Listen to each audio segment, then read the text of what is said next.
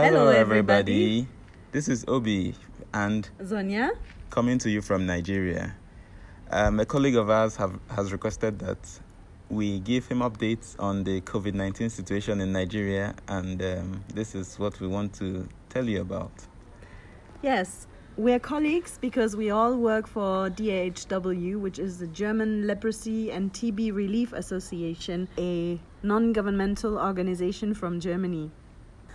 Yeah, Obi, this whole corona um, crisis has been quite an ordeal for, I guess, Yeah. everybody, like all over the world. And unfortunately, Nigeria has not been spared. Yeah, unfortunately.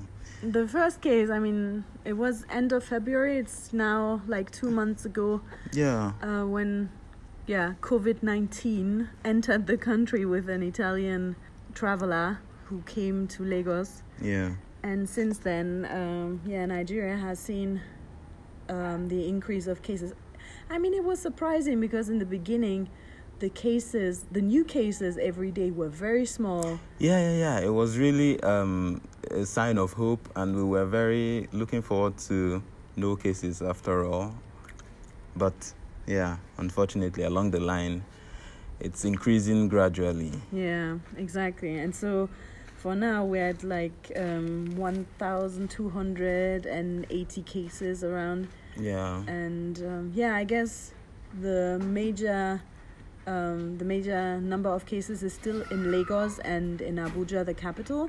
mm-hmm. But I mean, it has slowly spread to other states. yeah, Ogun State, Kano, Yeah. and some of these other places that have testing sites also. Yeah, of course, Yeah. those are the ones that then um, uh, announce the cases they have, right? Yeah, yeah, So, I mean, the measures that have been taken by the federal government, um, or even the, I mean, not just the federal government, also on state level, there Mhm. have been quite a number of, of measures that have been taken, right? I mean, in Lagos, Abuja, and Ogun State, they now have a lockdown, or they have had a lockdown for, I think it's up to four weeks now. It's up to four weeks now. Yeah, I think it started sometime in March, yeah. right? Um, the last of week of March, March. yeah. that was when the lockdown started, the total lockdown. Exactly. Yeah, Yeah, but in the other states, I mean, it's if I understand it correctly, it's pretty much up to the governors to decide how many restrictions they set in place. yeah, yeah, yeah. yeah. So, I mean, here in Enugu, um, we've seen a few restrictions, like um, schools are closed, or they have been closed, also for like three to four weeks. Mm-hmm. Um, markets, the big, very well-known African markets that you Yeah, have. I mean, the markets are closed except if they're just um, exclusively um, food, markets. Yeah, the food Yeah. markets were left out from the lockdown so that people can at least find something to eat. Yeah, Yeah, which is a good thing, I Of think. course, yeah, otherwise many people will go hungry. yeah. Yeah, And also, I mean, for me, what is um, like very tragic with all the markets closed, and I mean, there have been more restrictions, like businesses are closed, yeah, um, bars are closed, restaurants are closed, and I mean, all these people who own businesses, they they don't earn any money. So I'm wondering, I mean, how do they even survive? How do they even find enough money to buy food? Nah, it's really bad because um, many of these private um, business owners, they've had to um, pay off their staff Hmm. because no business is happening, so they can't even earn money to Mm. pay more staff. So many of the staff have been paid off, and you know, many businesses are at the verge of collapse at the moment. hmm Yeah, so it's really bad. And which is very surprising i think for i guess you've we've heard it about many many countries that large gatherings even like um, services in church have been cancelled i mean this easter For the first time in history, there was no church service for Easter. yeah It was really um, like it was strange for many people. Our parents, they have never seen a thing like this before. That on an Easter Sunday there was no church service. That was really something. yeah Yeah. And then, of course, they have also, I mean, very early on, well, for me, it felt very early on when there was still very few cases. um, there have been very severe restrictions on traveling, like um, um, international airports were closed down. I think it was even before the lockdown in Lagos. Yeah. Um, at like mid mid May, mid March. Yeah. Um, yeah, which of course meant that there's no no travelers coming into Nigeria, but also there's no travelers going out of Nigeria. Exactly. And then also the interstate traveling, so the traveling between, Between the states. states, yeah. It's also pretty much um, prohibited, right? It's prohibited at the moment, um, except for essential commodities like Mm. food materials. Yeah, basically food materials. Those are the only ones that are allowed. Um, but the scary thing is that, that um, we hear rumors that they might even stop the food materials for some time because um, some people have also been um, arrested trying to hide in the food trucks in the food trucks when the food is going interstate so the governors are also thinking of stopping the food materials from COVID coming in so that people don't hide in the trucks yeah, wow. yeah i mean That's the smart Nigerians. They're hiding in the food trucks. yeah And then, of course, what we see here um, in Enugu very often is um, that, or everywhere, is that there's hand washing facilities. Uh, and I mean, the hand washing is compulsory if you want to enter like a supermarket or something. All the supermarkets that are still open, um, you are obliged to wash your hands. Otherwise, they won't even let you in. which is a good thing i think I also think so. Yeah, although some of them, uh, well, some of them don't do it the way they're supposed to, but I, I mean, the gesture is already a sign that they are concerned about what is happening. Yeah, exactly. Yeah, because even small businesses, you go there, you see buckets with water, and everybody must wash their hands. Yeah, I think that's also, yeah, it's a spirit of, um, how do I say it, nationhood. yeah. Everybody is concerned about what is happening, and they try to contribute their own quota Yeah. to making the problem go away. Yeah. Yeah, I think it's good. Well, I think everybody has been affected by this COVID 19. Even though it's still young in Nigeria, um, it has been like two months and a half or so. But I think nobody can say that this is not, um, it's, it does not concern him or her because even churches, schools, everywhere, markets, um, businesses, everything was has been affected. Even we, we have also been affected. We now work from the house. Um, we don't go to work anymore. Um, everything we do is from home, and we can't even go into the field again to advocate for the. Well, we can go into the field, but we don't really go very easily because of the restrictions in movement. The office closed down in mid March. Yeah, I think mid March, right? Yeah, or end end of March. yeah like around end that, of march yeah we're a public health organization so we take public health very seriously. And um, it was early on established that social distancing was the way to go which we already adopted and everybody had to go home and start working from the house. It's really um, new to a lot of us especially to the older of our colleagues. Many of them have worked for 20 years or more and the only time they stay in the house is when they're on leave. But now they are they're expected to work from the house, and they're still not on leave, so it's strange to them. But I think we're we're handling it quite well. I must say we're handling it quite well. Of course, I mean there are also challenges with working from home, but yeah, I think basically it's being handled very very well. Yeah, yeah.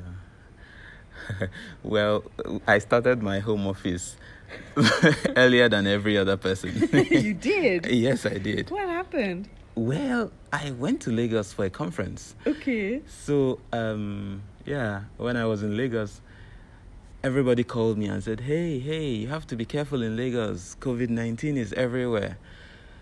So, um, well, after I was done with the conference in Lagos, I came back to Enugu. Coincidentally, I started coughing. Uh oh. Yeah, it was it was crazy, and in my mind I was like, "Oh my goodness, I have coronavirus." yeah, So I, of course, I consulted with some of our doctor colleagues, and they said, "Yeah, you have to go for a test, and uh, you have to quarantine yourself." And I was like, "Oh my goodness, I'm being quarantined." it was strange, and you know, I went. I was. I would say I was the first person in Enugu to go for the test, the coronavirus test, because the story was still strange to um, Enugu and I had gone to Lagos. So I, I went to the hospital where they, they do the test. And you could even see when they were looking at me, they were already geared up with all their protective wears.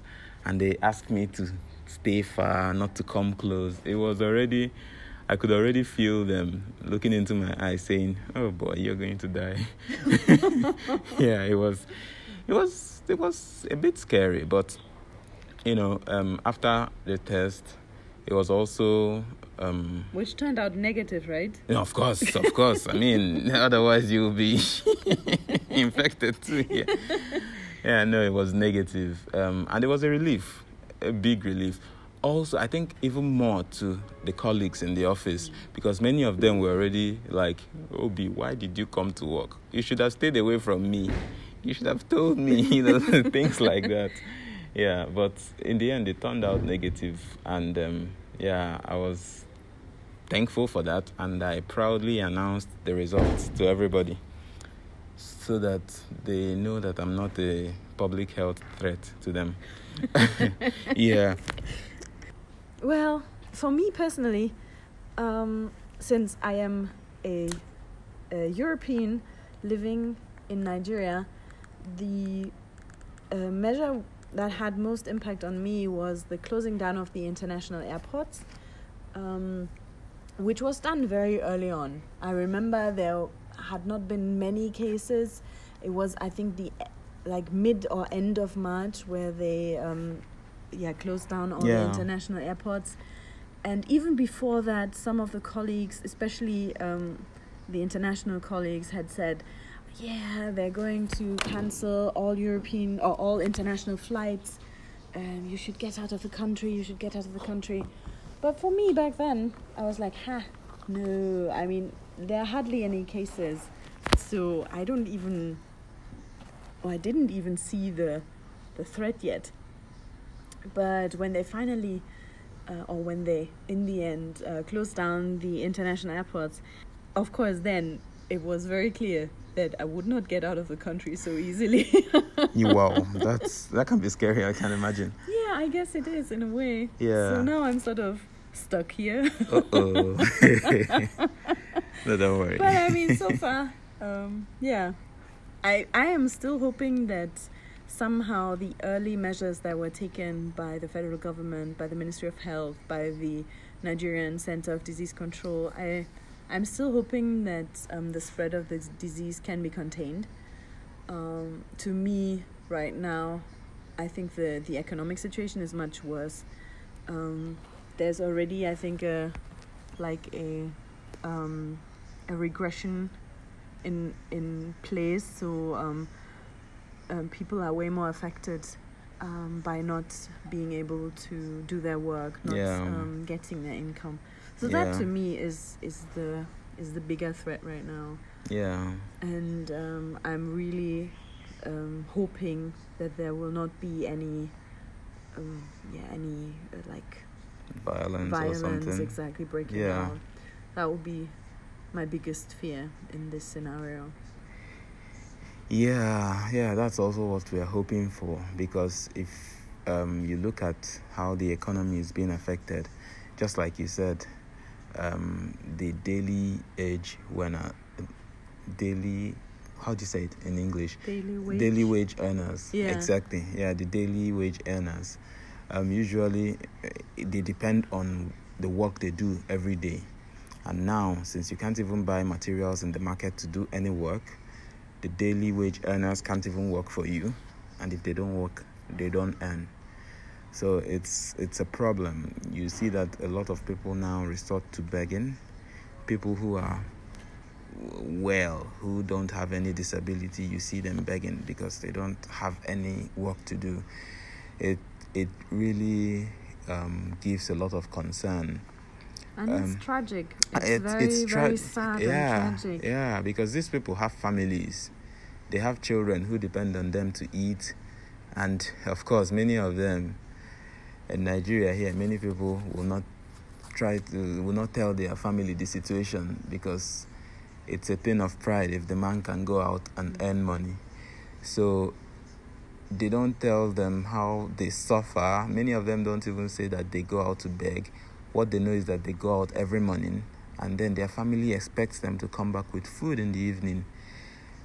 And um, yeah, it it can be when you try to be proactive with your imagination and you try to imagine what these people could do when they don't find any honest way to earn their living.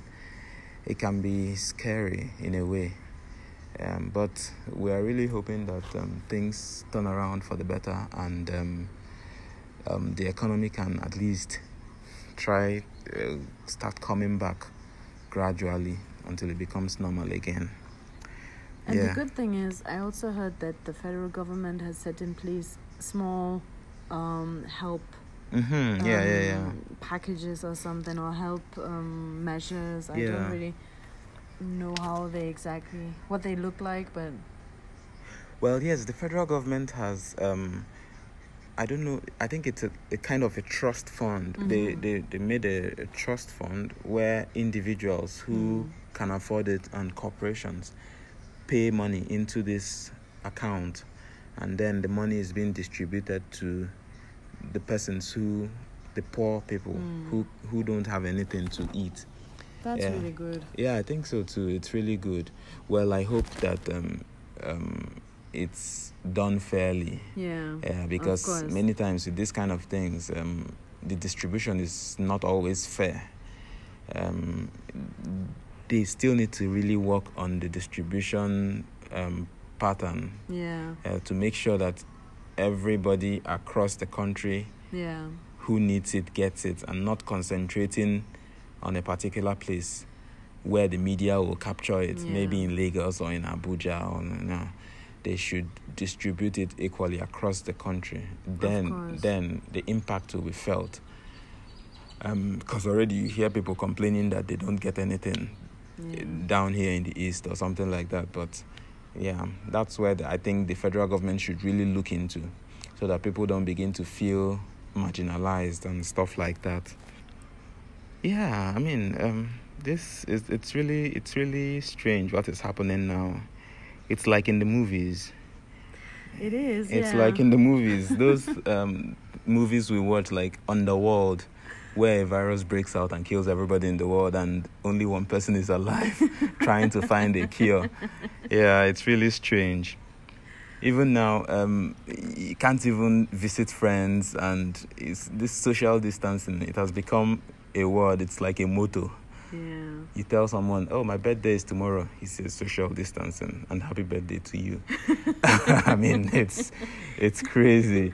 You can't even go to your family and uh, because you're afraid that your elderly parents um, might be at risk, and if somehow you have the virus, you'll transfer it to them.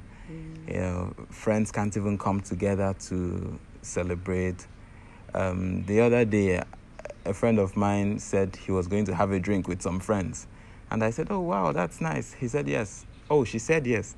But it's on Zoom. We're going to be having a call on Zoom. A video conference. a video conference. Yeah, I mean, these kind of things, they're, they're new. They have not happened before. Yeah. Yeah, so um, a lot of things have changed. The way we interact with people have cha- really changed Yeah. with family, you know, you don't come close to them anymore because you love them, not because you don't love them. In the Yeah. past, I know when if you don't come close to your your family, it's like, oh, he's a bad child. He doesn't come close to us. But now, if you don't come close to your family, then you really love your family. yeah, it's twisted. And somebody told me about the smallest wedding in Nigeria ever because there were only like 20 people or so. Oh, really? yes. wow. Um, so is that like the smallest wedding? Because Well, I don't know. I think one, um, a friend of mine, a friend of a friend of mine on Saturday had a wedding. I kept asking him, send me pictures, send me pictures. And all the pictures he was sending, I saw the same people in all the pictures. and they were not more than seven. Oh wow, then it's even smaller now. Yeah, well, I've not asked him. I didn't want to ask so that he doesn't feel bad or anything. But I keep seeing the bride, the groom, the best man, and the chief bridesmaid, and then two other people. and that was all I saw in the picture. Even in the church service, there was there was nobody there. I mean, the seats, the pews were empty. So yeah, I think a lot of things are changing. Although for some people it's good, you know, it's less cost. yeah, but still. Well, yeah, I think I think yeah, it's really really um, a serious situation happening around the country. Yeah, and the um, the amazing thing to me, I mean, of course, it's not amazing. I guess it's not amazing in a good way. But when I think about it, it seems amazing that right now it looks as if the whole world is talking and thinking about the same thing. Yeah. I mean, when has that ever happened? Yeah. I don't know. Yeah. Everybody, almost every single person on earth, seems to be affected by this thing, which is, of course, a terrible thing but uh, it, it also shows you somehow um, i think there's also a lot of power behind it if, Yeah. like if everybody maybe comes together and works for the good yeah. like not in a bad situation like now but like if everybody came together and worked for the good together Yeah. I think it could be a very strong power even Yeah, you're right. Um, you're very right.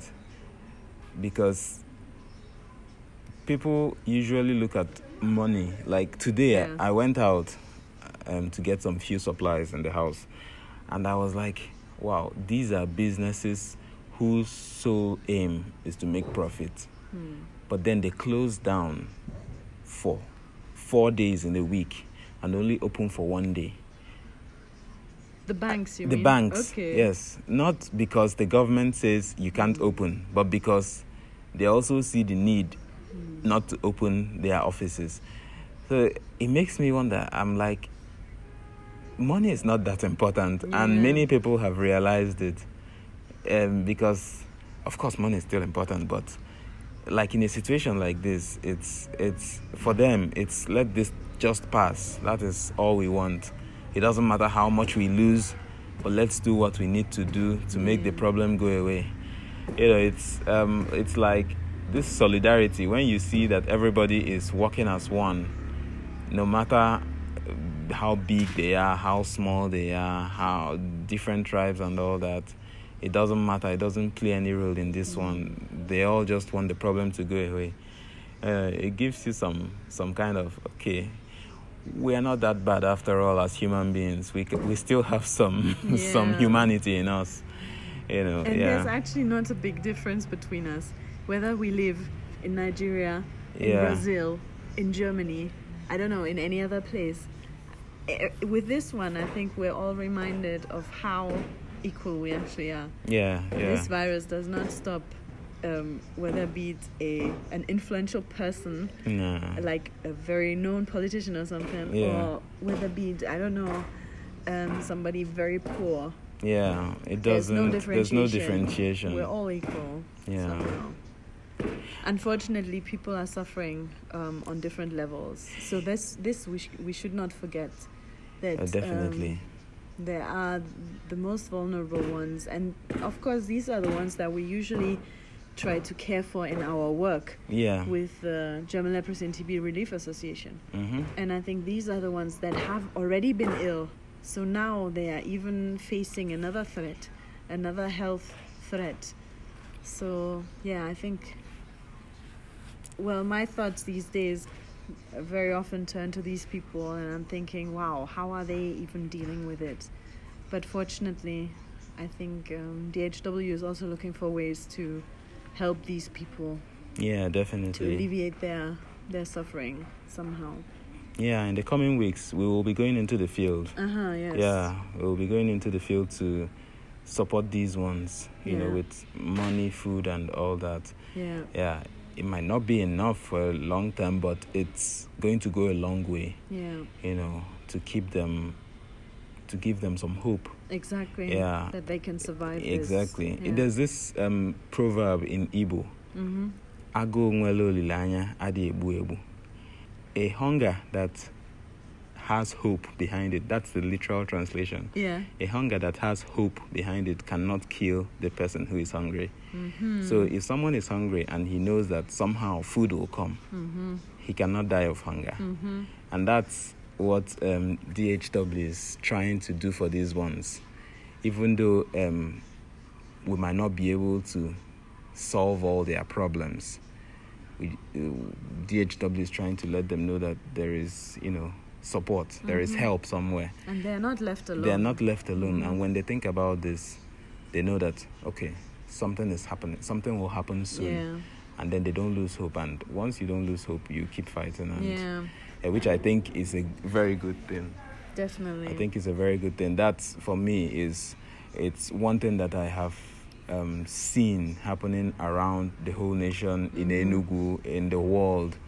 You know, people who are not connected in any way, trying to fight the same battle together yeah. as brothers. You know, for me, it's it's strong. It's it's it's a very strong message that it passes across to me. And yeah, I hope um, we'll keep up with the same spirit until this battle is won. Yeah. That's a beautiful ending. well, yeah. I think what's left to do is just sending our greetings and our love um, out to the people in Brazil. Oh, yes. Everybody who has listened to this rather long Oh yeah. message. we didn't want to send such a long message, but I guess, um, yeah, in There's the a lot to talk about. Exactly. Yeah. But yeah, so we're sending you um, lots of hope, and we're in this together, everybody. So um, yeah, let's fight this thing together and stay connected as human beings. Exactly. How do you say bye in Portuguese? Um, you don't know. okay, we'll just say it in English. Exactly. Bye bye, Bye. everybody.